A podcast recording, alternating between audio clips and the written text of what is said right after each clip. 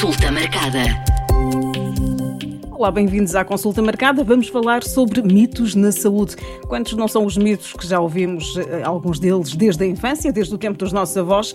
Quem é que nunca ouviu dizer que a laranja de manhã é ouro, à tarde prata e à noite mata? Mas será que realmente faz mal comer laranjas à noite? É uma boa questão. De facto, já todos ouvimos esse ditado uh, popular e eu também cresci com a minha avó uh, a dizer isso. Ora, do ponto de vista fisiológico, não há qualquer fundamento para que a ingestão da laranja seja benéfica durante o dia e que depois uh, tenha efeitos nocivos durante a noite.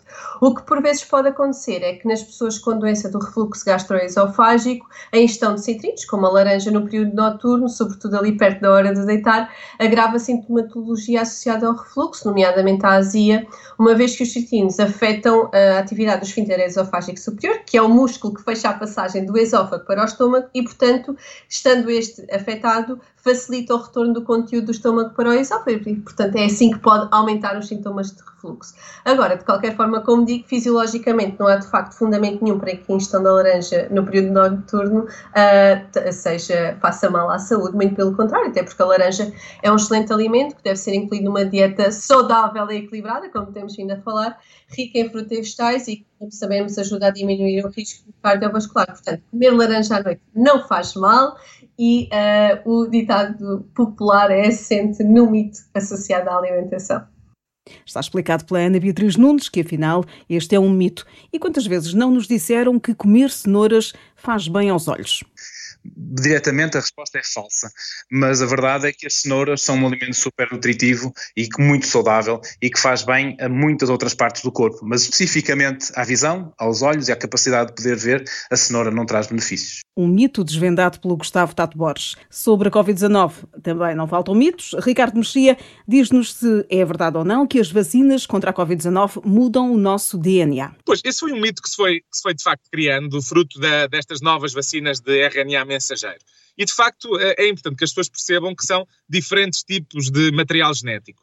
O RNA uh, mensageiro é de facto uma, uma espécie de instruções que são dadas às nossas células para produzir proteínas.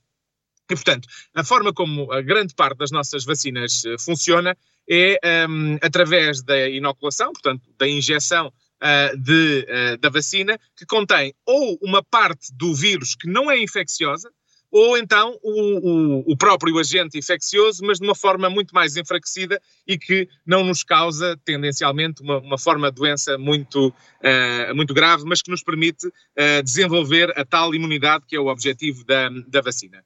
Estas vacinas de RNA mensageiro adotam uma estratégia ligeiramente diferente, ou seja, em vez de injetarem essa esse antigênio, não é? Esse, esse material que vai fazer o nosso sistema imunitário reagir, o que injetam são as, as, instruções para criar essas proteínas. Ou seja, estas vacinas de RNA mensageiro levam instruções às nossas células para que elas possam fabricar proteínas que, por sua vez, vão então essas a ser, a, a, com a interação com, os nosso, com o nosso sistema imunitário, gerar a imunidade. E, portanto, isto não altera de maneira nenhuma aquilo que é o nosso património uh, genético. Portanto, não há nenhuma alteração em relação às nossas uh, células, em relação ao material genético de qualquer célula nossa, por via da administração destas vacinas de RNA mensageiro. E, portanto, as pessoas devem, mais uma vez, uh, ser vacinadas com toda a segurança, com toda a tranquilidade e confiança com estas vacinas. E, portanto, uh, se têm dúvidas, informem-se em fontes fidedignas para que, de facto, a, a desinformação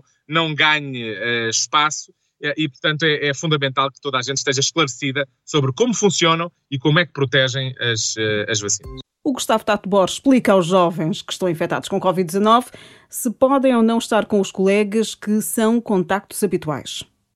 É falso. É um mito, porque apesar de, de facto, nós já, já termos os nossos contactos habituais, quanto mais tempo eu estiver em parceria ou em contacto com os meus colegas estando infectado, maior é a probabilidade de os conseguir infectar. E, portanto, quanto mais depressa eu conseguir me afastar deles e cortar esta transmissão, mais depressa ou menor é o risco deles. É como uma queimadura. Eu, se já me queimei, não vou ficar com a mão a queimar-me durante mais algum tempo, porque a queimadura já está, a pressão fica mais grave. Se eu queimo, tiro a mão da queimadura, está, o dano já está feito, mas já não agrava. E por isso é que nós temos que evitar imediatamente, a partir do momento que sabemos que estamos positivos, evitar todo o contacto com qualquer pessoa. E será que a Covid-19 não se transmite em zonas quentes e úmidas? A resposta é dada pela Sara Duarte. É falso. Então, o vírus de Covid-19 pode ser transmitido em todas as áreas, uh, inclusive nessas, nas áreas quentes e, e úmidas. Houve no início da pandemia alguns dados que podiam apontar nesse sentido, mas que se vieram a verificar que não eram corretos.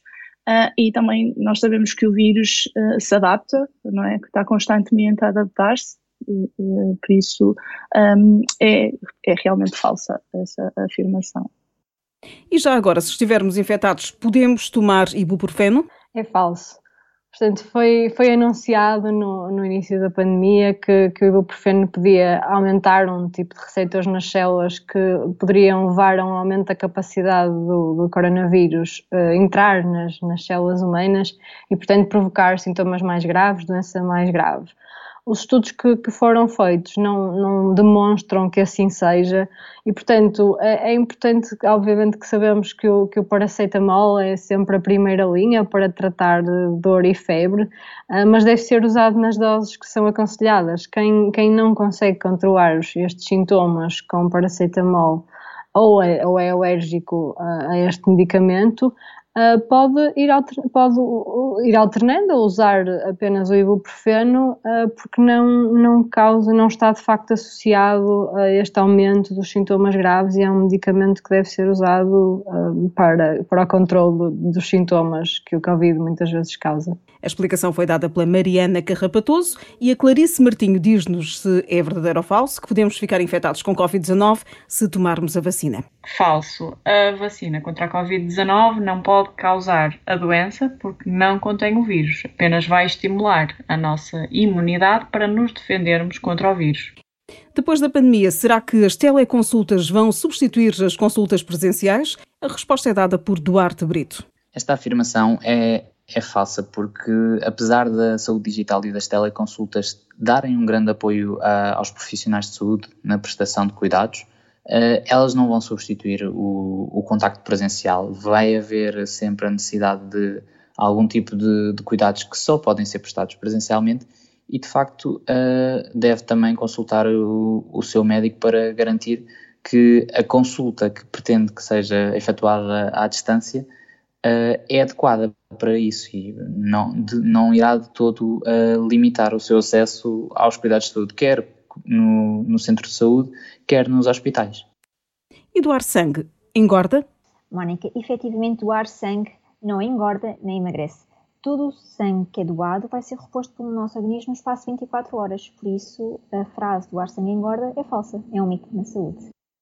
O mito explicado pela Ana Rita Felipe. Último mito: se engolirmos uma pastilha elástica, ela fica no nosso corpo durante muito tempo. Falso. Então, a origem deste mito é incerta, mas, mas é verdade, não é? Nós já todos ouvimos isso, para, para que, que, engolir, que uh, engolir uma pastilha, no fundo, a pastilha acaba por, por ficar no estômago durante muitos anos.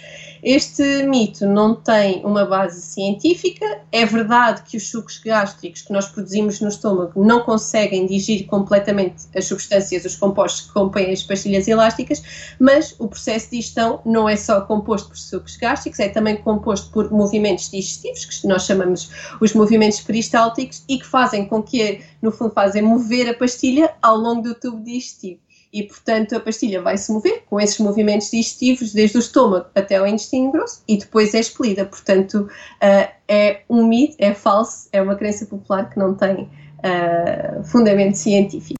Último mito desvendado por Ana Beatriz Nunes. Os médicos de saúde pública do Consulta Marcada desvendaram 10 mitos da saúde, mas existem muitos mais e na próxima semana conhecemos mais um. Consulta Marcada.